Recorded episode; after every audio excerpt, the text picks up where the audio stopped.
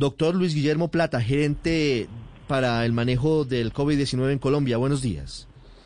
Ricardo, muy buenos días. Un saludo a todos en la mesa de trabajo. Gracias, doctor Plata. ¿Cuántos ventiladores llegan esta semana al país? Ricardo, voy en este instante hacia el aeropuerto del Dorado. Vamos a recibir esta mañana 234 y de aquí al final de la semana estaremos recibiendo un total de 950. 950 ventiladores adicionales. Esa es una gran noticia para, para todo el país. ¿Cómo se van a distribuir? Mire, es una pregunta compleja porque depende de muchos factores. Depende claramente de cómo se, se esté dando la pandemia en el país. Depende de las capacidades de cada lugar para poder eh, utilizar los, los ventiladores. Es decir, no solamente es mandar un aparato, sino se requiere una cadena de oxígeno, se requiere los técnicos, los médicos. Entonces, todo eso requiere un equilibrio muy preciso que se trabaja con el Ministerio de Salud, que es quien conoce las necesidades en, en, eh, campo para hacer las decisiones más acertadas. Sí. Un ventilador automáticamente no implica que tengamos una UCI de la noche a la mañana. ¿Cuánto tiempo tarda en, en, gestionarse, digamos, desde la llegada de un ventilador hasta que efectivamente sea una cama que pueda utilizarse, doctor Plata? ¿Tienen eso medido más o menos? Mire, obviamente depende del lugar, pero lo que estamos haciendo, por ejemplo, este fin de semana enviamos a Barranquilla 84 ventiladores y los mandamos ensamblados de una vez. En vez de mandarlos en casa, los mandamos ya preinstalados, prearmados, de manera que puedan llegar y ser instalados mucho más rápido. Obviamente la velocidad de la instalación va a depender de las capacidades de cada hospital, va a depender de los médicos que se tengan, de los expertos que se tengan y por supuesto pues de los técnicos que, hagan la instalación. Con cada instalación viajan cuatro o cinco técnicos a hacer eh, justamente todo el, entrenamiento y la puesta en marcha de los equipos. Sí, doctor Plata, de los 950 ventiladores que llegan esta semana, ¿cuántos van a quedarse en Bogotá? Y lo que hemos hablado con el ministro de Salud, hay un, cuadro de distribución se han estimado 380 para Bogotá en el mes de julio. O sea, quiere decir que ya se entregaron 130 el mes pasado y habría 380 adicionales para Bogotá en este mes, según el cronograma que se ha venido trazando y se ha venido cumpliendo, que debo decir, a mí me sorprende mucho que digan que no se ha cumplido, el gobierno nacional lo que ha hecho es cumplir. Ya trajimos 450 ventiladores, están instalados por todo el país, 130 de ellos para Bogotá. Esta semana llegan 950 más, 380 para Bogotá, según lo que ha determinado el Ministerio de Salud. Entonces, realmente aquí lo que hay es capacidad que se está repartiendo todo el país. Obviamente hay prioridades, hay lugares donde la pandemia es más fuerte que en otros, pero lo que ha hecho el gobierno nacional es cumplir en un mercado de escasez total, en un mercado de una rapiña de, de todos comprando un mismo producto. De esos 380 que vienen para Bogotá en julio, hablo de ventiladores, ¿cuántos se van a entregar esta semana? Que es una semana crítica, doctor Plata. Mire, eso es una decisión que tomará el Ministerio de Salud. Nosotros estamos asegurándonos que lleguen acá, que estén acá, pero el Ministerio de Salud tiene que ver. Porque es que no es solo Bogotá, Ricardo, toca equilibrar esto en todo el país. Ciudades que también tienen sus propias dificultades. Hace poco estaba, era Leticia, después fue Cartagena, luego Barranquilla. Entonces nos toca hacer un juego de equilibrio acá, porque lo fácil sería tener para todo el mundo, ¿no? Pero realmente es un número, es un número muy grande, muy importante, pero todo tiene que ser un equilibrio y todo colombiano es igualmente importante, sea bogotano, barranquillero, eh, caleño, todos tienen el mismo derecho a los ventiladores. Entonces aquí hay que hacer lo que mejor se puede con los recursos que tenemos, que digo, nunca serán suficientes, pero son bastantes para lo que han conseguido otros y teniendo en cuenta las dificultades que se han tenido en el mercado mundial para hacerlo.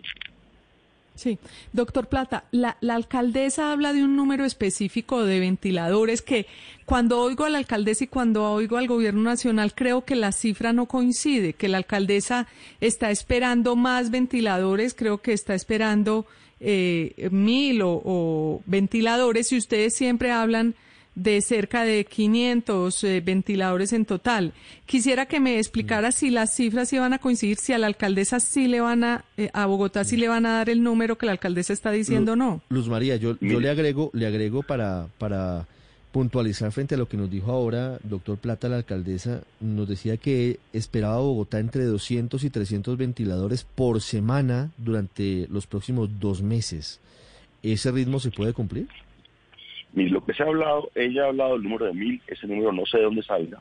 Nosotros hemos hablado de apoyar con un número significativo, eh, donde pues todos pongamos, donde ponga el país pero ponga también los entes territoriales, como lo que tiene que ser. ¿sí? Así las cosas, lo, lo que, lo que hemos hablado, eh, perdón, es que me están llamando aquí para otros ventiladores, lo que hemos hablado es de entregar a Bogotá no los, 780. No, no, los deje, no los deje ir, por favor. No, no, no.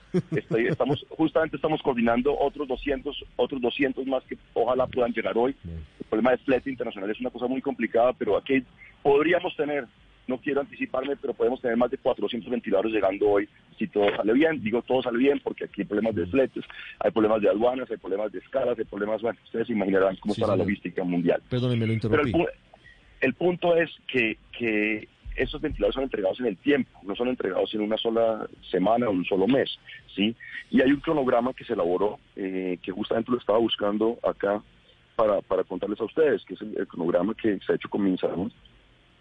Eh, y ese cronograma habla de entregar en julio 380, en agosto 175, en septiembre 37 y hasta ahí, digamos, eso nos da 722 ventiladores. Sí, eh, doctor Plata, porque eh, una carta que ha trascendido, que la misma alcaldesa, la alcaldía ha difundido, habla de que eh, el secretario general de la presidencia se comprometió o escribió que iba a responder por el 70% de los ventiladores que necesitaban y que eso es lo que a ellos les da 1.400 y que ahora pues como se han conseguido otros pues solamente estaban esperando el gobierno nacional 1.000. Entonces, con lo que usted nos está diciendo, habría una diferencia como de cerca de 300 ventiladores entre lo que ellos esperan de acuerdo a la carta prometida y lo que usted y lo que el gobierno le puede dar. Eh, ¿hay, ¿Hay posibilidad de cumplirle al total, el total a, Bogotá de lo que se le había prometido?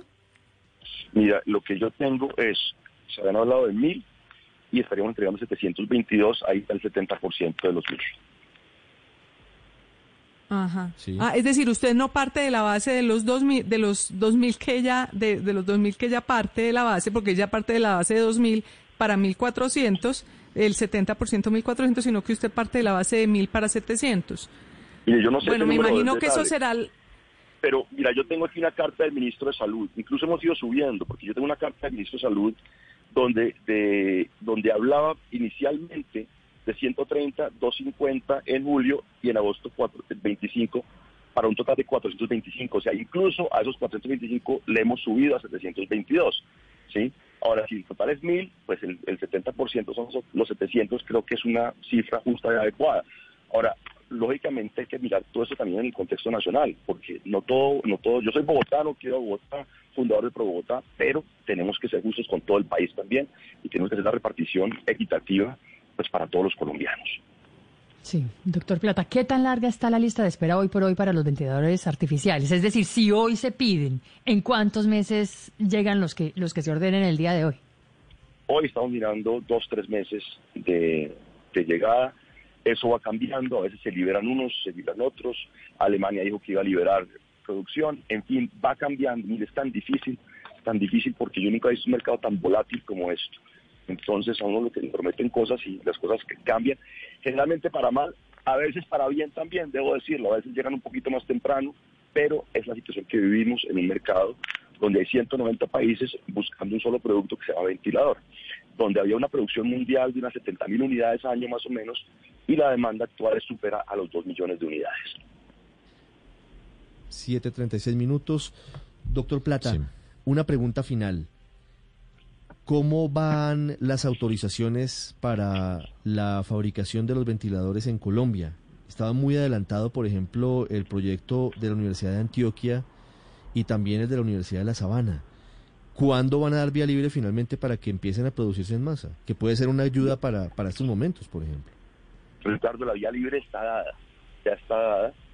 Se apeló a la ley 23 de 1981, es una ley de ética médica que permite en circunstancias especiales tomar decisiones especiales. ¿Por qué digo esto? Porque los ventiladores nacionales, digamos, no han surtido todo el proceso de, evaluación y validación que surte un ventilador o un equipamiento médico normalmente. ¿sí? Entonces, lo que hemos hecho justamente para liberarlos, para que puedan llegar al mercado, es apelar a esta, a esta ley que permite que productos nuevos prototipos, productos experimentales puedan ser utilizados siempre y cuando sean con autorización del paciente o de su familia y pues sea en un último recurso. Es decir, si vemos que una persona se está ahogando, que no hay ventiladores ya convencionales, digámoslo así, para, para poder atenderlo y su familia lo autoriza, pues el ventilador nacional está listo y está disponible.